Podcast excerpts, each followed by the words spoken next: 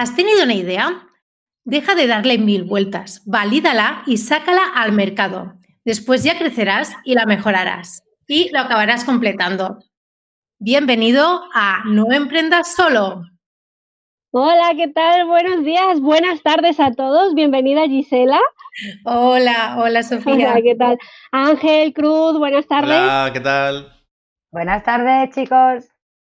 Bueno, hoy tenemos una entrevista que después de la última dejamos el, perfil muy alto y hoy tenemos a Gisela Bravo. Gisela está especializada en automatismos, ha abierto además eh, recientemente un canal de Telegram para mujeres marqueteras, que es La Caña. Entonces, bueno, encantados de tenerla aquí. Además, se ha convertido en una muy buena amiga. Y, y, bueno, encantados de tenerla por aquí. Gisela, bueno, bienvenida y cuéntanos un poquito sobre ti, sobre tu proyecto, pues para que te pueda conocer un poquito más la audiencia. Bueno, perfecto. Bueno, también yo antes de nada de empezar, es deciros también agradeceros muchísimo por esta invitación al podcast de No Emprendas Solo, que me hace muchísima ilusión. Eh, Cruz sí que ha tenido, nada, quizás cruzamos dos palabras, pero con Ángel y, Sofía pues ya hemos, eh, ya hemos hablado bastante. Así que bueno, para mí es una charla entre amigos y realmente pues me siento súper cómoda. Respecto a quién soy, yo soy, bueno, como me habéis presentado, ¿no? Que soy Isla Bravo y estoy especializada en automatización de marketing sobre todo en empresas que son B2B y eh, bueno, lo que está resultando ahora son sobre todo empresas que tienen un, SaaS, ¿no? que tienen software. Y pues nada, yo de hecho, eh, yo ya estuve en una agencia de, inbound marketing hace más de, cuatro años, sí, ya estamos en 2020, eh, hace más de cuatro años, y, fue a partir de ahí que conocí todo lo que es la metodología inbound y lo que es también la automatización de marketing dentro de este tipo de proyectos. Así que a partir de eso, eh, hace apenas un año que, bueno, no llega ni al año todavía, de que soy autónoma y estoy como consultora freelance para, para proyectos en el que necesitan, digamos, ese empujón o ese acompañamiento en todo el tema de automatización, también para aprovechar el máximo eh, softwares tipo como pueden ser Haspot, eh, Marketo, Mautic, eh, que son eh, softwares que hay que, bueno, excepto Mautic, pero que hay que pagar mucho dinero, pero que, digamos, no todas las empresas están preparadas para exprimirlas al máximo, ¿no? Y entonces yo básicamente lo que hago es, actualmente es acompañarlos. Bueno, es que además ha dado en un punto clave, ¿no? Que es el dinero, la inversión. La mitad de las empresas es que no tienen esa, esa financiación, ¿no? No tienen forma de, de bueno, de recurrir a, a pagar grandes eh, cantidades, miles de euros y demás, y encima a rentabilizarlo, ¿no? Porque también cuando se invierte ese dinero hay que rentabilizarlo. Entonces, creo que es una labor muy interesante la que haces y sobre todo que también ayudas un poco a, a perfilar un poco más eh, todo el, el perfil del cliente y para poder conseguir más, más ventas, ¿no? Explicabas tú que ahora te, enfocas más en SaaS. Eh, tenemos oyentes que no saben lo que es un SaaS, entonces que contarás, que contarás un poquito pues qué es un SaaS, ¿no? Vale. Bueno, a ver, un SaaS es un software as a service, es decir, es un, bueno, un servicio de membresía eh, en el que eh, tú vas pagando mensualmente o anualmente a cambio de poder utilizar un software determinado, ¿no? Y, yo, bueno, digamos que esta especialización eh, ha venido dado de manera sola. Es decir, yo tenía muy claro que según mi carrera profesional, que yo había tratado mucho en empresas B2B, yo de B2C sí que no sé tanto, sí que hay gente que es, una crack en, automatización en todo tema de e-commerce, por ejemplo, pero yo sí que me encontré de que, eh, digamos que todos los proyectos con los que me había ido encontrando eran totalmente B2B.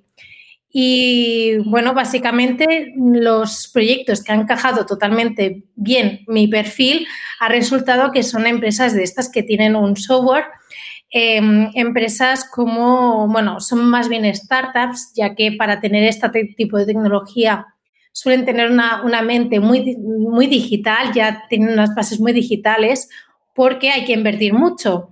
Y entonces, como, bueno, como estabas, estabas comentando, Sofía, em, os sorprenderíais la de dinero que se tira por parte de, startups, startups que te estoy diciendo que cierran eh, rondas de financiación de millones de euros y que eh, gastan dinero, y estamos hablando de 20.000 euros al año, y no saben bien sacarle el provecho o simplemente tienen la herramienta ahí, la tienen por tenerla, pero que llegas, te sientas y dices, pero madre mía, es que no estáis haciendo absolutamente nada, lo tenéis aquí como nada, una base de datos que tenéis aquí y ya está tan tranquilamente.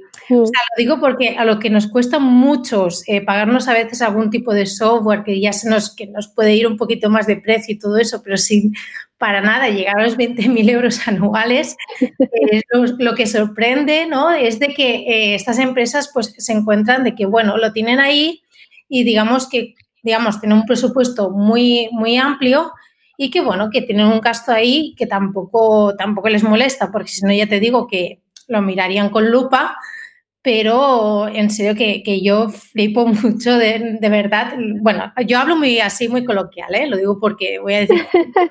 no Nosotros también, no te preocupes. Estás en casa, eh, ¿sabes? Mira, yo te quería preguntar, Gisela. Sí. Porque es verdad, yo conozco algunas de esas, bueno, la que más he manejado un poquito es HubSpot.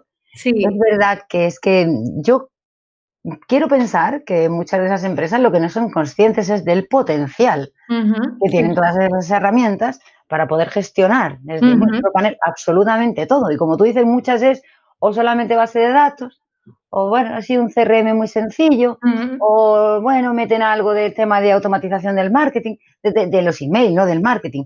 Cuando hay que precisamente integrar todo, medir absolutamente las campañas.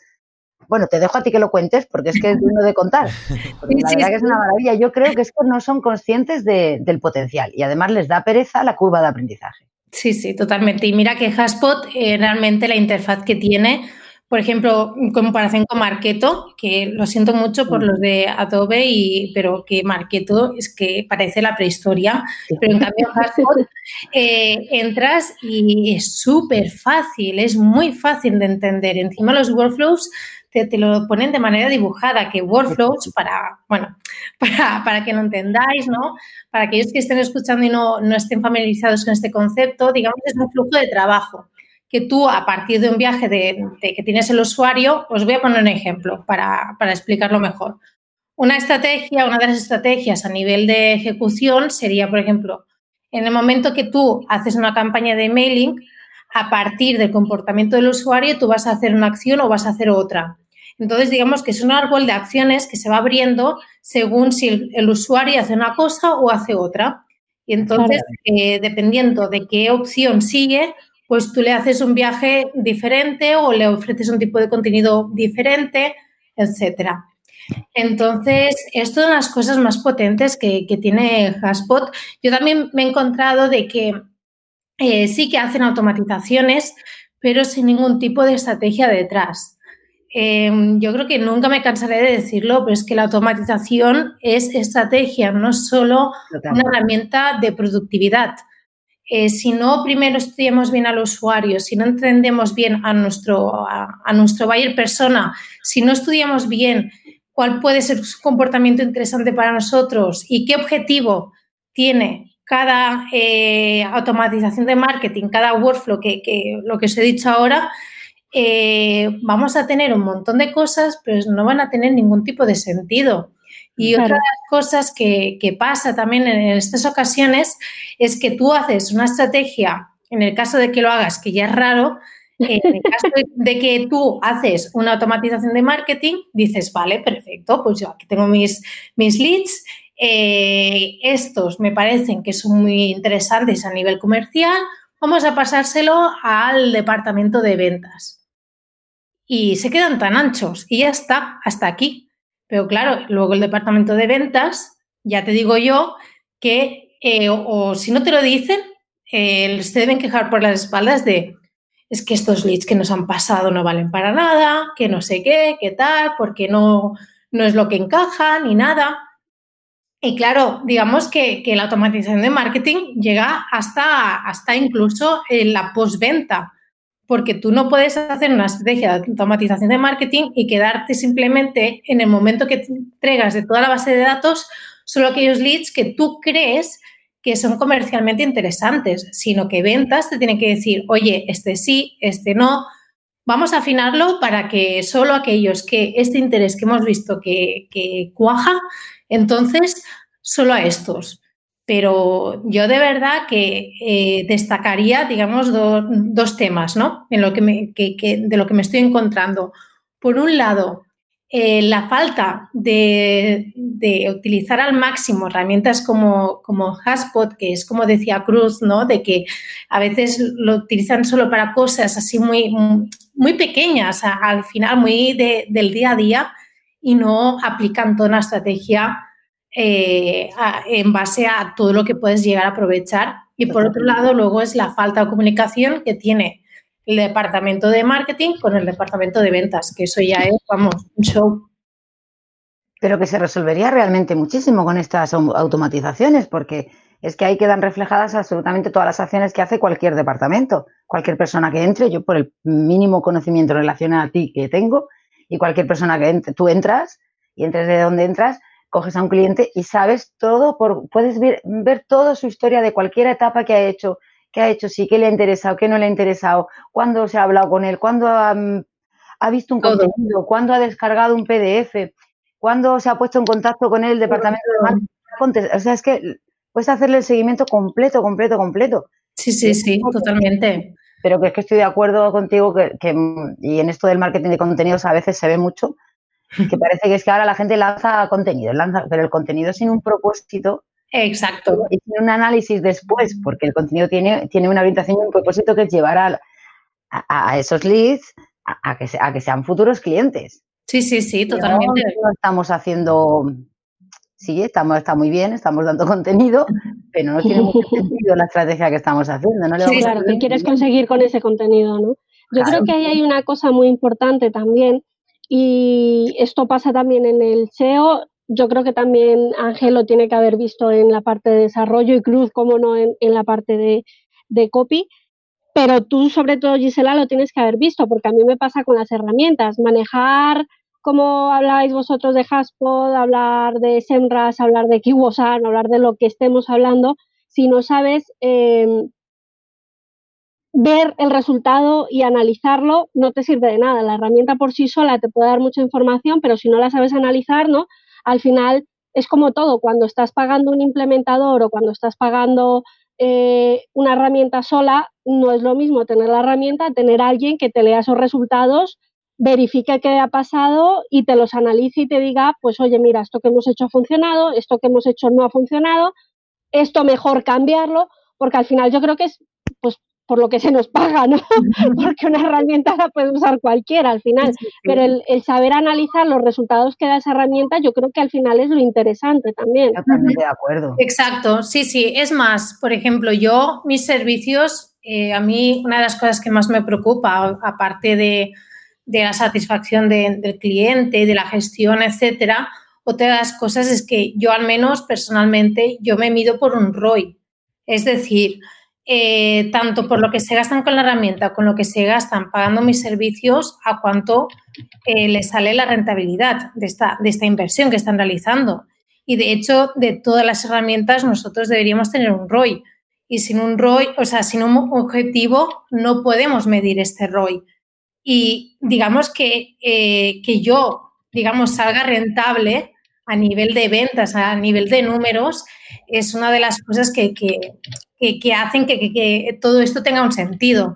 Es decir, yo a cambio de, eh, mis servicios, de la estrategia, etcétera, lo que voy a hacer es generar eh, ventas. Y estas ventas, digamos, que van a, digamos, a cubrir todos estos gastos ¿no? que, están que están asumiendo eh, al contratar tanto un servicio como una herramienta. Y sí, totalmente de acuerdo, Sofía, es que cualquier herramienta que tengas, primero hay que plantearse para qué la tienes, con qué objetivo y cómo vas a medir si la has alcanzado o no. Y a partir ahí, pues ya, porque es que si no, eh, yo, por ejemplo, es que soy un amante de las herramientas. A mí me vuelven loca. Yo cada vez que descubro una, parezco una niña pequeña. Para mí es un unboxing. vamos, es que de verdad es una locura. Y sobre todo de automatización ya ni te cuento. Pero, pero es eso, a ver, mm, hay que tener también un, poco, un poquito de cabeza y decir, ¿realmente lo necesito? ¿Realmente eh, esto eh, en base a qué objetivo está relacionado de mi negocio? ¿Está relacionado con alguno de los objetivos principales? Si no lo está, mm, vamos a plantearlo, porque si no le ponemos rentabilidad, ahí tenemos un agujero que, se va a ir el dinero, vamos, fácilmente. Y veo que trabajas con HubSpot, ActiveCampaign y Mautic según pones en la web. y vale, HubSpot ya nos has hablado. Eh, Mautic, mm, ActiveCampaign sé que lo tengo oído hablar y tal. Pero las otras dos, ¿para qué las usas? ¿Y por qué usas estas tres herramientas y, por ejemplo, no usas eh, lo que antes se llamaba Infusionsoft, que creo que ahora es Keep, ¿no? Aparte de porque sea súper caro, ¿no? O sea, ¿qué, ventajas les ves? Sí, sí, sí. A ver, primero de todo, Haspot, eh, para mí, siempre voy a querer tener algún cliente con la que trabajar Haspot porque es la herramienta eh, puntera, es una herramienta que siempre ha estado enfocado al inbound marketing, es decir, no es una herramienta que haya nacido como una herramienta de email marketing y luego haya evolucionado a la automatización, o no es un CRM que luego haya evolucionado a una herramienta de automatización de marketing, es puramente enfocado totalmente a nivel de marketing. Entonces, yo, por ejemplo, Haspot es al ser puntera y es que eh, de verdad que cuando trabajas con Haspot es que estás trabajando con la herramienta que tiene las últimas funcionalidades que ninguna otra herramienta va a tener antes. Y a nivel de, estar al día, eh, vamos, es que trabajar con Haspot yo creo que debe ser algo obligatorio por, eh, si alguien se dedica, digamos, a estos temas. ¿Es necesario? No, para nada. No. Em, a ver, yo sí que trabajo con, por ejemplo, en un par de startups que sí que necesitan este tipo de software por las características que tienen, pero obviamente luego sí que hay proyectos más pequeños que ActiCampaign cubre sobradamente todo lo que, se, lo que se puede llegar a necesitar, incluso cubre más de lo que la gente utiliza. Porque ya me dirás cuánta gente que utiliza el pack, em, el que, bueno, el que viene después de básico, creo que es el Pro, eh, ya me dirás cuánta gente del Pro utiliza un lead scoring. ¿Cuánta gente sabe lo que es un Exacto. O ni siquiera sabe que existe. Entonces, digamos que hay tipos de herramientas que obviamente van sobradamente, como, como ActiCampaign, que yo creo que es asequible para todo el mundo y para cualquier tipo de proyecto que tenga un, un ticket un poco eh, que no sea, que no venda bolis con que no me venda bolis Entonces, yo creo que puede salir muy, muy a cuenta. Y luego tenemos Mautic. Mautic, em, digamos que sería el WordPress porque es eh, código abierto. Eh, es cierto que hay una comunidad detrás. Aquí en España no, la comunidad no es tan fuerte. Y digamos que el Mautic sería pues la versión de, sí que está más enfocada como una, un, espejo de, de Haspot, mm. con algunas menos características, pero aquí ya te digo que para el resto de los mortales ni nos damos cuenta, así que tampoco pasa nada. Eh, ¿Qué pasa con, con Mautic? Eh, yo con lo que más dificultades me he encontrado es a nivel de configuración.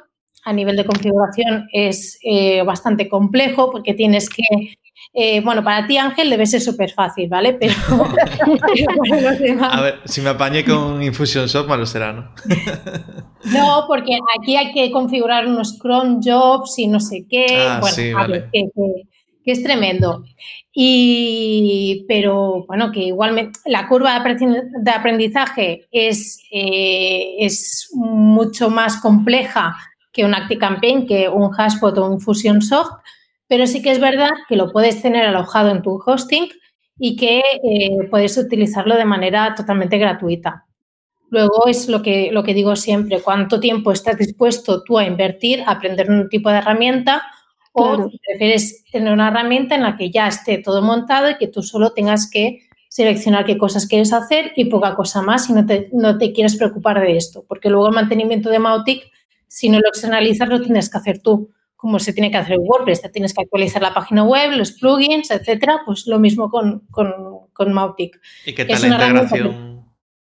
Sí, es que, a ver, eh, la gente dice, ay, sí, es que Mautic es gratis. Mm, es gratis. Inviertes tiempo. Exacto, o sea, depende de cuánto valga tu tiempo y depende de cuánto tiempo estás dispuesta a dedicarle, es lo de siempre, ¿no? Que o tienes, o tienes dinero o tienes tiempo. Exacto. Entonces, eh, yo con Mautic, que bueno, lo recomiendo en pocos casos, sinceramente. No porque no me guste el código abierto, porque a mí el tema de código abierto y que la comunidad me apasiona, pero sí que es cierto que encuentro que a nivel de usuario no es como WordPress que ha velocinado muchísimo y cada vez está siendo mucho más fácil a nivel de usuario, porque yo me acuerdo que en sus tiempos de, WordPress era una locura también la, instalación. O sea, sí que te estoy hablando de hace eh, ocho años, pero en su momento, hace ocho años, había gente que decía, hoy no, yo WordPress no, porque es que es muy complicado.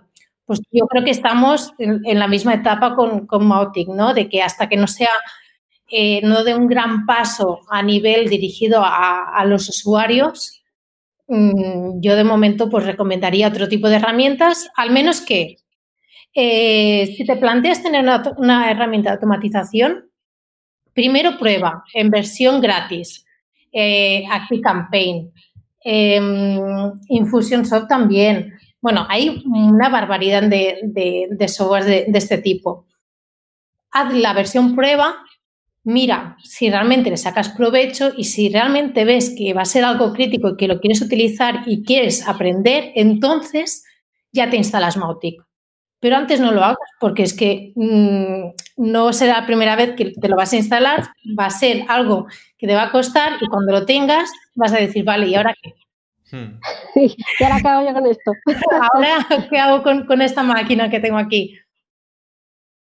contratar a alguien que controle Mautic igual te sale más caro que contratar ActiveCampaign o HubSpot y a alguien que lo gestione, porque si dices que es más complicado gestionar, supongo que también se cobrará más por esa parte, ¿no?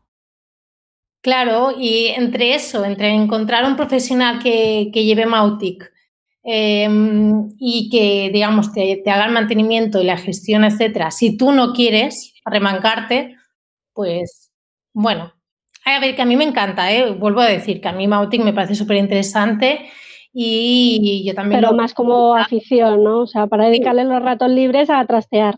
Exacto, exacto. O sea, es que yo creo que tú, tú igualabas Mautic con WordPress, pero la diferencia en uno y otro está en, vale, sí, son código abierto, pero la curva de aprendizaje de uno y otro no tiene nada que ver, ¿no? O sea, eh, pretender aprender Mautic es como intentar eh, programar un Magento para que nos entendamos en, términos de WordPress, PrestaShop, Magento. pues al final es eso, es una curva de aprendizaje brutal y que la mitad de las veces sí vale, o sea, es gratuito y demás, pero el conocimiento técnico que deben tener para implementar algo de ese estilo, pues estamos hablando de conocimiento muy, muy, muy eh, específico y además de una, de una calidad alta, ¿no? Sí, sí, y, no, y recordemos de que todo este tema de automatización, etcétera, siempre requiere una estrategia detrás. Es que yo insisto, hay una estrategia. Pero yo creo que todo debería tener una estrategia. Marketing, o sea, en general tu vida como emprendedor, ¿vale? O sea, no, estamos aquí solamente por amor al arte, muchos estamos por amor al arte, pero tenemos que cobrar ese arte. Exacto.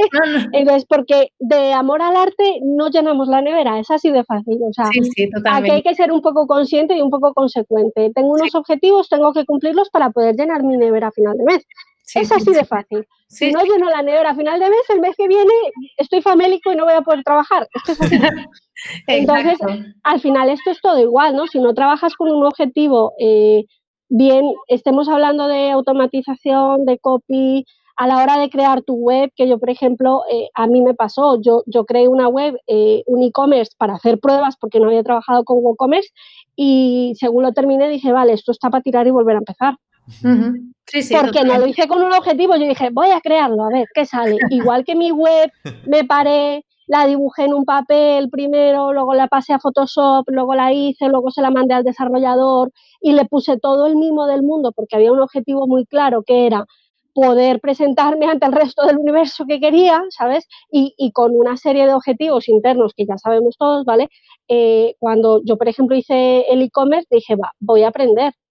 Pero más allá de eso no me planteé nada. De hecho, yo iba haciendo el e-commerce sobre la marcha y así salió. o sea, que era una guarrería.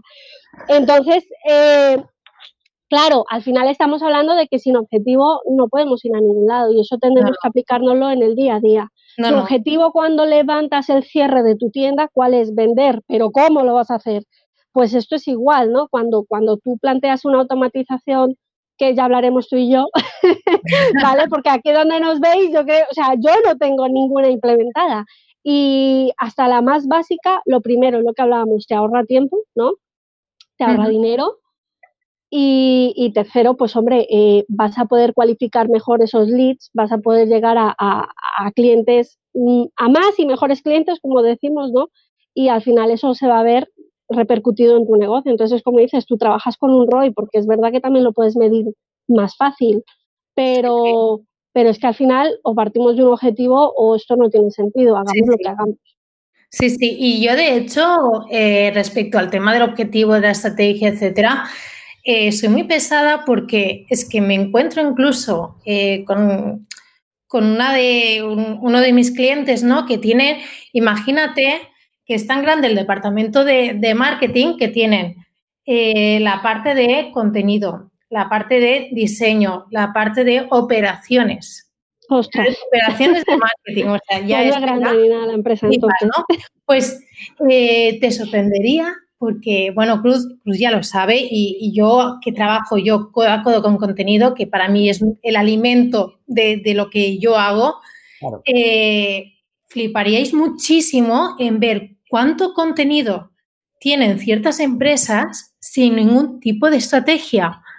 De verdad, ebooks, vídeos, eh, además con calidad, de, porque hay un diseñador, lo tienen in-house ahí, lo tienen ahí mismo trabajando en la misma empresa. Sí, pero si no sabes qué quieres conseguir, pues... Sí, sí, no, de verdad. Eh, en uno de los proyectos tuve que hacer primero una auditoría brutal para decir, o sea, tenemos mucha cosa, pero vamos a ver. Pero ¿qué tenemos? organizarla con un sentido. Exacto, cada uno eh, qué, sentido tiene, cómo lo podemos aprovechar para hacer, digamos, eh, lo que se llama el lean nurturing, que lo que es lean nurturing es, digamos, ir acompañando al usuario a través del contenido de valor que vaya necesitando en cada, en cada momento. Claro. Entonces, eh, para hacer todo esto, toda esta nutrición, yo, yo me he encontrado con un Excel enorme y decir, a ver, ¿Cómo podemos sacar más provecho a todas estas cosas? O hacen webinars que, y webinars que, eh, que tienen eh, invitados al director de tal empresa, de no sé qué, de no sé cuántos, y que luego, digamos, se, queda ahí, ¿no? Se queda ahí perdido. Muerto de la risa, ¿no? Del asco. Con lo que yo digo, si para mí misma, ojalá un día pudiese aspirar a hacer cosas así de una manera tan ágil como lo consiguen hacer, y que luego no le saquen el provecho. Pero bueno, claro. para, eso estamos. Pero es que, claro, justamente tú, tú vas al tema del objetivo y, voy a hilar esto con, algo que aprendí en su momento y es que tú a cada cliente que está en una fase o a cada segmento, digamos, de tu posible público objetivo, le tienes que hablar de una forma distinta. Estamos hablando del mismo target, la misma persona, el mismo llámalo X, ¿vale? O sea, con nombre y apellido, ponle el nombre que te dé la gana, ¿vale? Es Sofía Calle, que tiene todo lo que tú quieres en un cliente ideal, pero no es lo mismo estar en una fase inicial en la que simplemente eh, no estoy convencida de lo que me estás contando, a estar en una fase en la que, bueno, ya me has convencido, cuéntame un poco más, a estar en otra fase en la de ya me has convencido, te he, contado la te he comprado la primera vez y lo que quieres es un cliente recurrente. Igual que no es lo mismo haber conseguido un cliente recurrente que sea eh, un evangelizador de tu marca. Estamos hablando del mismo cliente, pero está en distintas e, etapas y eso nunca se habla. Al final hablamos de los distintos tipos de clientes, pero no hablamos de que un mismo cliente puede estar en seis etapas distintas de una compra.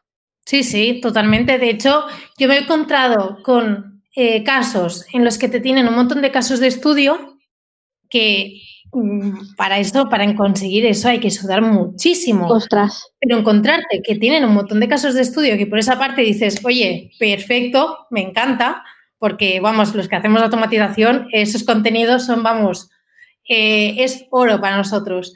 Pero en cambio, no tienen contenido más abierto para, para conseguir lo, lo, que es, eh, bueno, pues más cantidad de, de usuarios, para claro.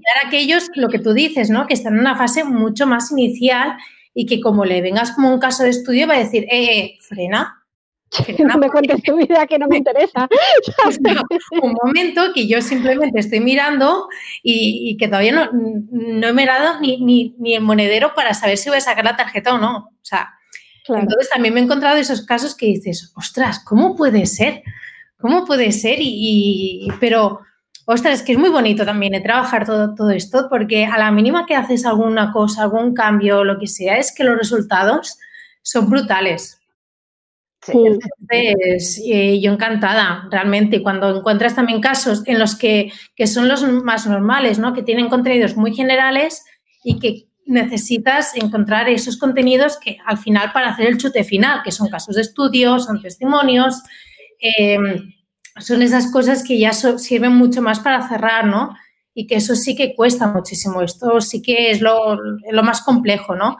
Pero bueno, es lo que, bueno, y Cruz también lo debe saber muchísimo mejor que yo, porque yo planteo la estrategia, pero luego están, digamos, los expertos en copy y en contenido que yo me apoyo muchísimo en ellos porque yo puedo plantear una estrategia de la hostia de automatización, pero que se puede ser brutal y la cosa más personalizada del mundo, pero si luego no tengo un asunto atractivo, eh, no me va a claro, nada. Claro, una cosa es la estrategia de lo que transmites y ahora viene la segunda parte que es cómo lo transmites. Claro, claro, claro. o sea, imagínate. Titulares, yo... el, el, el, el, contenido, cómo lo das, cómo se lee, la usabilidad, o sea, son muchísimo, eso está claro. Totalmente, totalmente. Pero, es que, pero es que eso realmente, yo claro, a mí, yo lo veo tan evidente que es, eso nos, abarca en todo el marketing. Sí, en sí. Todo el marketing es tan importante lo que hacemos a cómo transmitimos lo que hacemos. Sí, sí, sí. Y, eso, y da igual el canal por el que estemos transmitiendo, da igual si es una comunicación en una red social, si es un ebook, si es todo hay que cuidarlo, hay, hay que conseguir transmitir de verdad lo que estamos haciendo. Sí, sí, totalmente. Y llegar, y llegar al cliente. Sí, sí, y es lo que digo, ¿no? Que, que yo es que me apoyo muchísimo en, en, los expertos en contenido por este tema, porque es eso, yo tengo una visión más general y lo tengo muy claro, yo tengo muy claro cuál es el viaje del usuario y cómo, y cómo hay que hacerlo en cada punto, claro. pero luego ya eh, el tema de, de, crear ese engagement ¿no? con el usuario, de realmente atraerlo y, y y que, que el, el, usuario sí que se sienta reflejado, eso sí que ya es mucho más de, de, de, contenido. Pero fíjate que también en la automatización dependemos mucho, eh, somos muy dependientes de automatización porque es que dependemos de muchísimas cosas y lo que tenemos que hacer es encajarlas todas para que funcionen lo máximo, eh, la máxima rentabilidad posible. Por ejemplo, yo no, no haría absolutamente nada en un proyecto digital sin un buen SEO, porque sin tráfico sin tráfico yo tampoco puedo hacer nada, no tengo claro. usuarios, no tengo leads, por lo tanto no puedo hacer tampoco absolutamente nada. Esto, esto nosotras en concreto, además Sofía, yo en concreto y Ángel, lo hemos hablado muchas veces y es que eh, nosotros entendemos que todo, todo el entorno digital es un puzzle. Sí, sí. Son muchas piezas y todas, todas, todas, todas tienen que estar encajadas en su posición exacta y su sitio exacto. Y como alguna de ellas se tambalee y falle, se va a notar en todas. Se va a notar claro. en todas y no puedes prescindir de ninguna. Totalmente. Es que además, o sea, son, son como, pues tú, tú hablas de puzzle y cruz y yo lo asemejo siempre a una mesa. Una mesa sin una pata no funciona. o una silla sin una pata no funciona. Ponle cinco patas o ponle 200, me da igual, pero al final, eh, quítale la pata a ver qué tal te queda o córtale un trocito de la pata, ¿sabes? Claro. Sí, ya sí. ni siquiera quitándosela, dejándola coja. Deja coja esa, esa mesa un poco. A ver si estás a gusto con ella. Sí, sí, totalmente. Y bueno, cambiando ya un poco de tema, hablamos un poco más de ti. Eh, ya nos has comentado tu proyecto, estamos hablando aquí de, automatización, nos has dado una clase magistral. Yo creo que mucha gente, sobre todo si, no, si nunca escucharon hablar de automatización, se acaban de quedar, hostias, ¿y esto? Bueno, pues otra forma de, introducir a la gente también, ¿no? En el tema. Y entonces, eh, ¿con qué recursos contaste cuando empezaste? Eh, no sé si ya contabas con una red de contactos o con algo de inversión o, te lanzaste a la piscina con tus conocimientos y, y para adelante o cómo hiciste. A ver, a ver, yo tengo que reconocer que yo eh, he saltado, he dado el salto, pero entre, entre algodones. Em, sí que en el momento en el que ya lo vi, digamos que todo, todo se alineó en el, punto, ¿vale? Eh, yo justamente estaba en una empresa eh, tradicional en la que no, no, me sentía para nada cómoda, es la típica tradicional con el jefe, el jefe, digamos, el típico que él tiene toda la razón, etcétera. Entonces, bueno. Y digamos que en ese momento que yo ya, yo de siempre, yo hace desde los 16 años, eh, yo tenía claro que al final iba a trabajar para mí. No sabía ni de qué, ni cómo, nada, pero yo sabía que al final iba a trabajar para mí. No sabía cuándo iba a llegar el momento. Pues en ese momento, eh, bueno, pues hubo una crisis existencial y eh, yo me acuerdo que un, fue, es que ya veréis qué chorrada, pero fue un domingo que yo estaba, eh, bueno, estaba en casa y tal, y mi pareja me dijo, ostras, mira lo que ha hecho, ha hecho esta persona, porque estaba buscando un, un, gráfico del Canvas, ¿vale? Para una idea de negocio. O sea, fijaros cómo lo voy a hilar, ¿eh? Vale.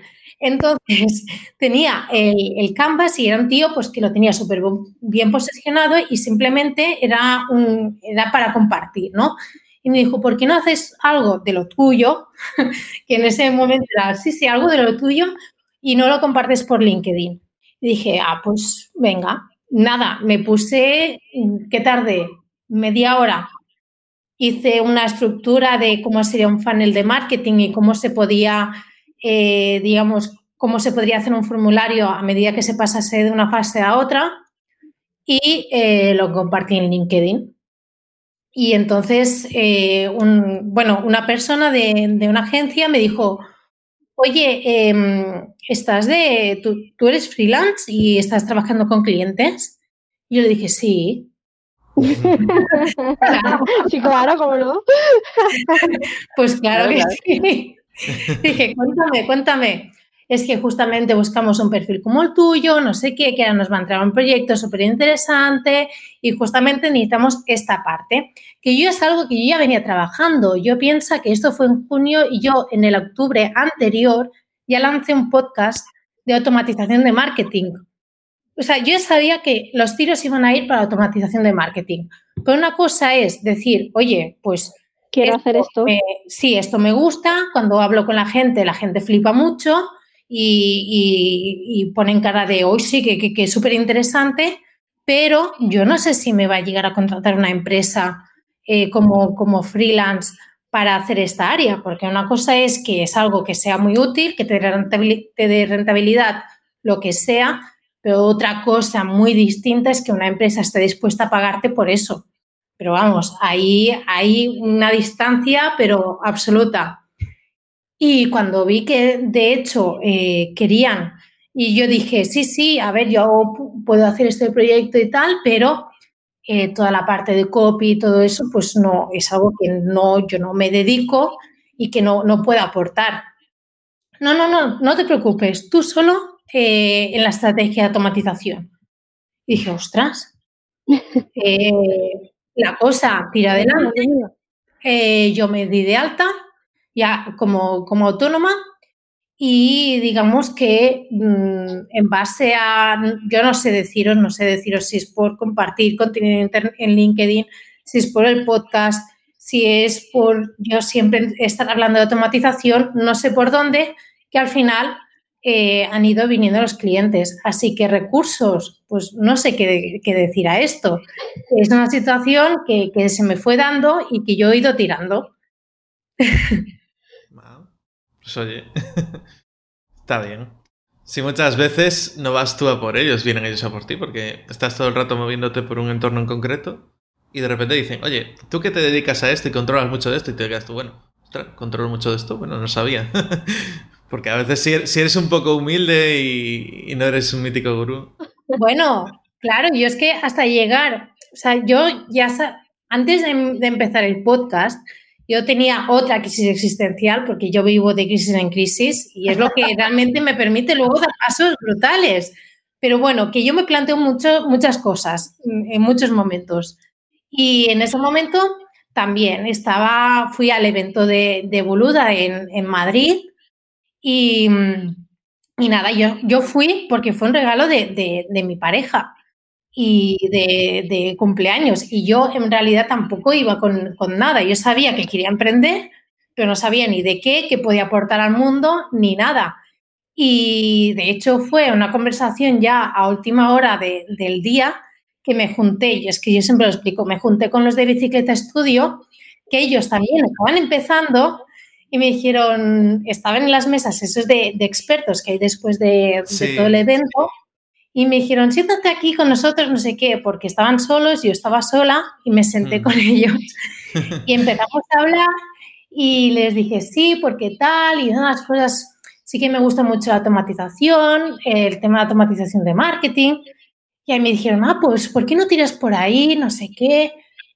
Y dije, pues, pues, ¿por qué no? Y luego me arrastraron, porque en el evento de Boluda te, arrastran para hacer el, el spin dating, hmm. Para hacer networking.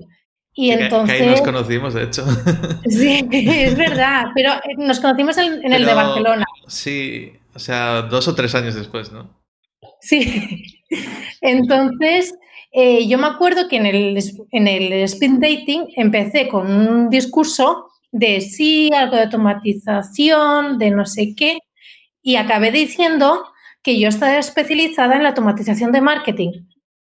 Claro, claro, porque llega un momento que tanto lado lo integraste tú tú misma y es que... Sí, sí, sí, y además la gente como que mientras hablaba con ellos, pues ellos también me ayudaban mucho a estructurar el mensaje. Claro. Y bueno, es que fijaros que desde ese momento que no sabía qué es lo que podía aportar de especialización hasta que una persona me dijo, oye, necesitamos tu perfil para hacer esto específico, mm. claro, es una aventura. Y ahí es cuando dices tú mi perfil y qué perfil tengo. Al final son ese tipo de cosas, ¿no? De mi perfil, eh, vale, mi perfil, perfecto, bien. Sí, sí, totalmente. Gisela. Eh, nada. Nos hemos cruzado. adelante, adelante.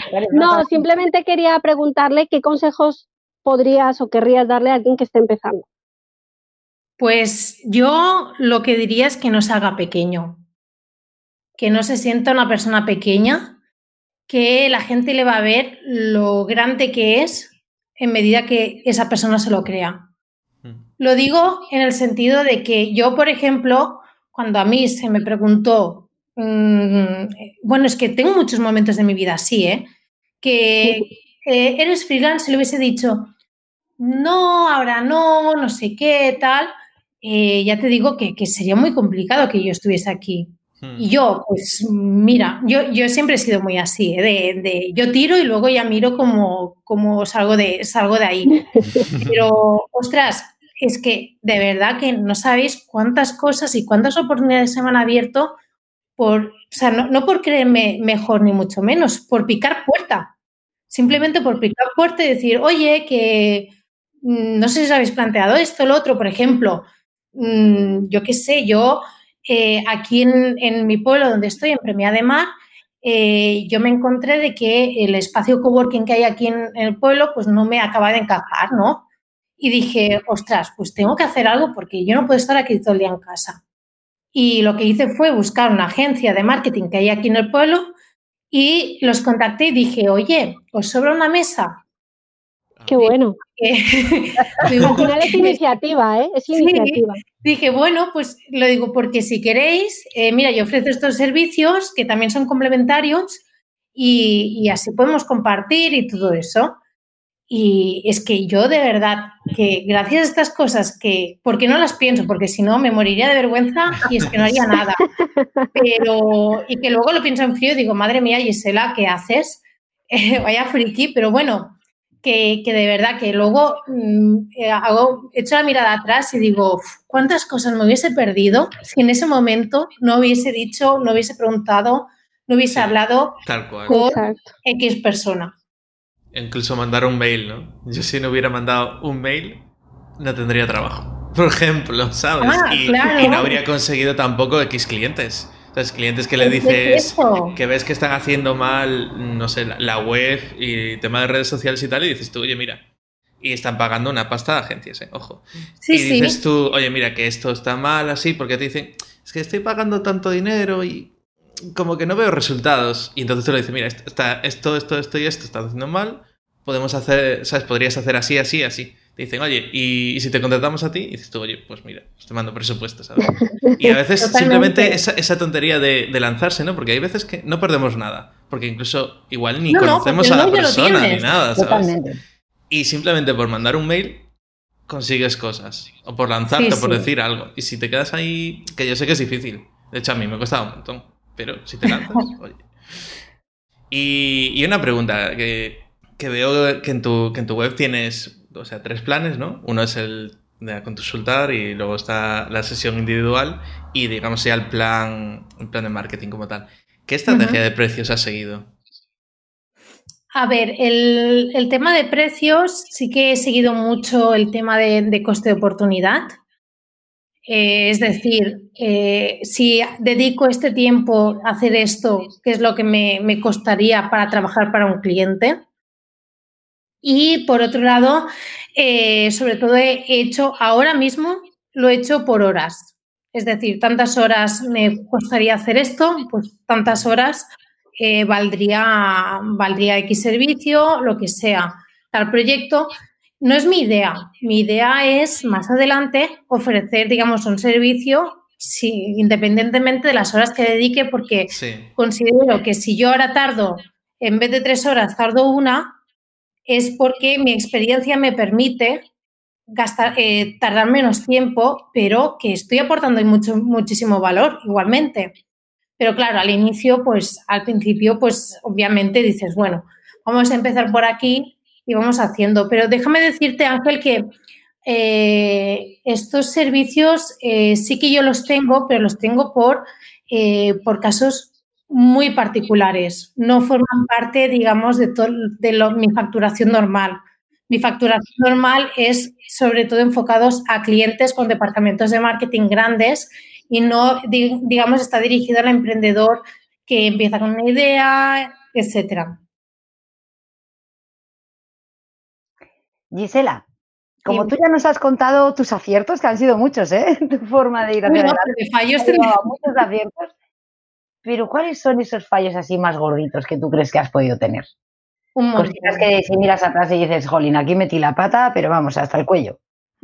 Bueno, yo eh, no sé cuánto rato llevamos, pero si empiezo a hablar de todo. la pata, Con uno o dos nos vale. Podríamos aquí duplicar todo. Pero, ostras, pues de hecho, una de las cosas que, me pasaba al, al principio y es, lo encadeno con lo que he dicho antes, eh, es lo de hacerme pequeña, ¿no? El decir, bueno, eh, bueno, el típico síndrome de impostor, que sabéis de sobras lo que es esto. Sí. pequeñita y dices, ostras, pues eh, este proyecto, bueno, pues lo cobro menos, lo cobro no sé qué, porque claro, yo tampoco puedo aquí aportar tanto etcétera. Es una de las cosas que yo cambiaría y que ya desde un inicio iría con la cabeza bien alta y, eh, digamos, eh, poniendo en valor todo, todo lo, que sé y cómo lo sé aplicar y toda la parte eh, de manera estratégica que puedo llegar a, aportar a, un proyecto, a un proyecto digital. Y otra de las cosas es que, de hecho, yo al principio, yo, mm, mi, el que creía que yo era mi público eh, pensaba que era justamente el que he dicho que ahora es del que no, no dependo para nada a nivel de facturación. Y era típicos proyectos pequeños, digitales, de que haya un emprendedor o como mucho de cinco, ¿sabes? Este tipo, bueno, como yo, claro. que, yo emprendo y que necesitaría este tipo de servicios. Pero luego eh, ya me he dado cuenta de que esto requiere tanto de, un equipo, eh, tanto interno, y que requiere una digitalización muy alta y que obviamente no me puede dirigir ni a cualquier tipo de empresa, una empresa tradicional. Este tipo de, servicios no, lo contrataría porque primero creo que no le llegaría ni a entender ni a actualizar. Entonces, me a valorar todo, todo esto. Yo creo que tiene eh, temas mucho más importantes como tener una buena página web, como tener una buena presencia, como ¿Sabes? Yo creo que también la automatización también llega a un nivel en que el proyecto ya está maduro. Pues claro. un momento que está, está creciendo exponencialmente, pero en el inicio eh, esto no, eh, no se debe ni de considerar como, como un concepto al que realmente prestarle tanta atención. Entonces, Entonces,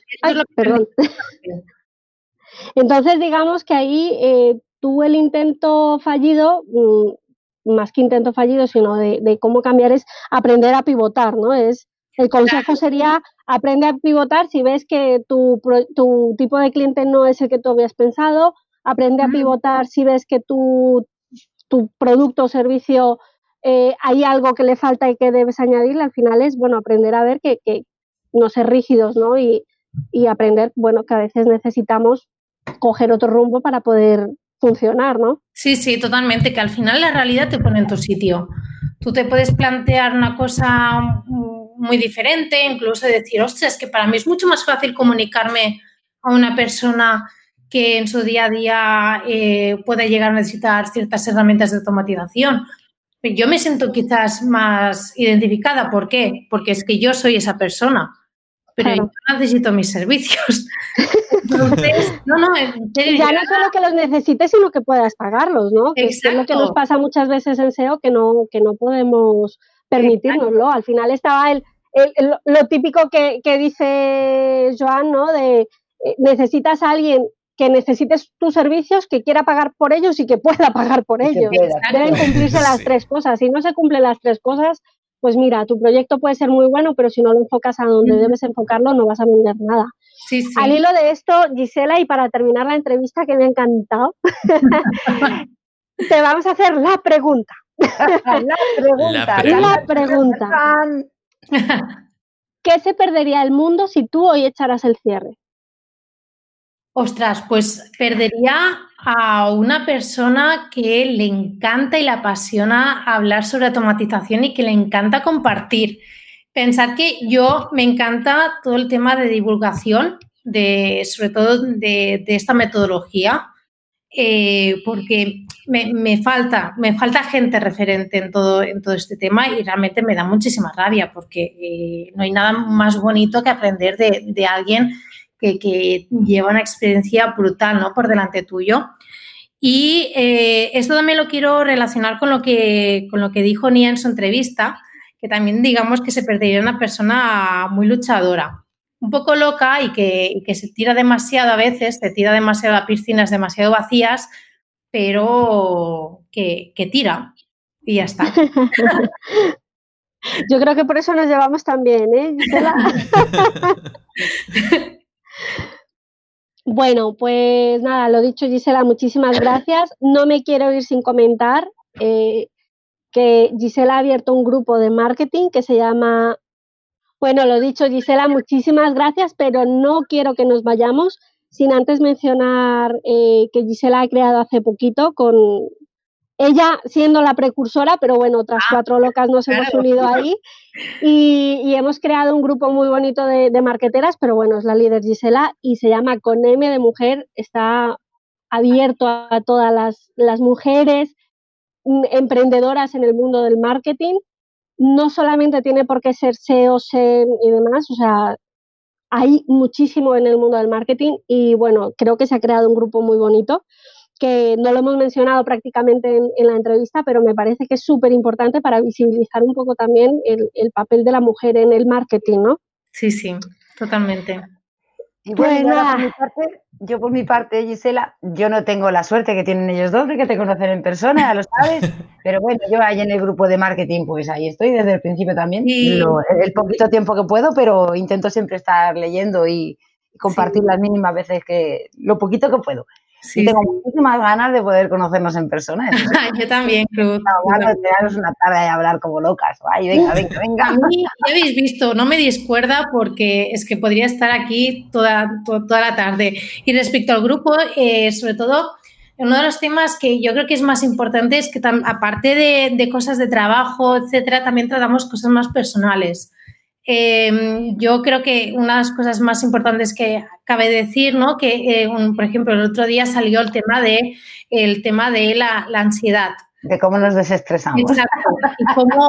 Y, qué hacemos en estos casos. Y yo creo, o sea, que va mucho más allá de, que somos marketeras y que nos encantan todas estas cosas y que compartimos recursos y tal, pero que también, digamos, que, que vemos que somos personas eh, también, como tenemos ciertas situaciones en común por, nuestra característica de eh, que somos mujeres y que, bueno, que yo invito a cualquier mujer que, quiera compartir también sus aventuras como emprendedora, como marketera y que eh, se una al grupo, puede acceder desde con mdmujer.club Ahí tienen el enlace para acceder y sobre todo lo único que pido es que cuando entréis os presentéis porque es que no hay nada más maravilloso que saber quién es esa persona, de dónde es, porque incluso de ahí salen otras conversaciones y nada, que todas son bienvenidas. Y Gisela, ¿dónde te podemos encontrar? Bueno, me podéis encontrar eh, obviamente en mi página web, que es giselabravo.com. Me podéis encontrar en LinkedIn como Gisela Bravo Canales, en Twitter eh, barra baja Bravo C y en Instagram, que ahí sí que colgo cosas varias, paritas varias. Eso es mucho más personal, pero si queréis, eh, es arroba gisela.bravoc. Y también tengo un podcast que ahora sí que está en parada técnica, digamos, pero que igualmente yo creo que hay episodios que podéis sacar muchísimo provecho y si queréis aprender más sobre automatización de marketing ya desde un inicio cómo desarrollarlo de manera completa, tenéis mi podcast que es El Camino Automático. Perfecto, Gisela. Pues muchísimas gracias por, venir y contarnos tu experiencia y darnos esta clase magistral de, automatización. Yo creo que mucha gente mm, no, se había planteado el hecho de automatizar algo y sobre todo el tema del marketing o a lo mejor sí que mucha gente conocemos HubSpot. Yo, por ejemplo, lo conocía por un plugin de WordPress, ¿no? Pero ese, de plantearte una estrategia y automatizarlo es algo que, no, muchas veces se hace y que es muy importante. Así que muchísimas gracias, Gisela. A ti, Ángel. Que vaya muy bien a todos. Muchas gracias, Gisela. Adiós. Muchas gracias y un abrazo. Un abrazo.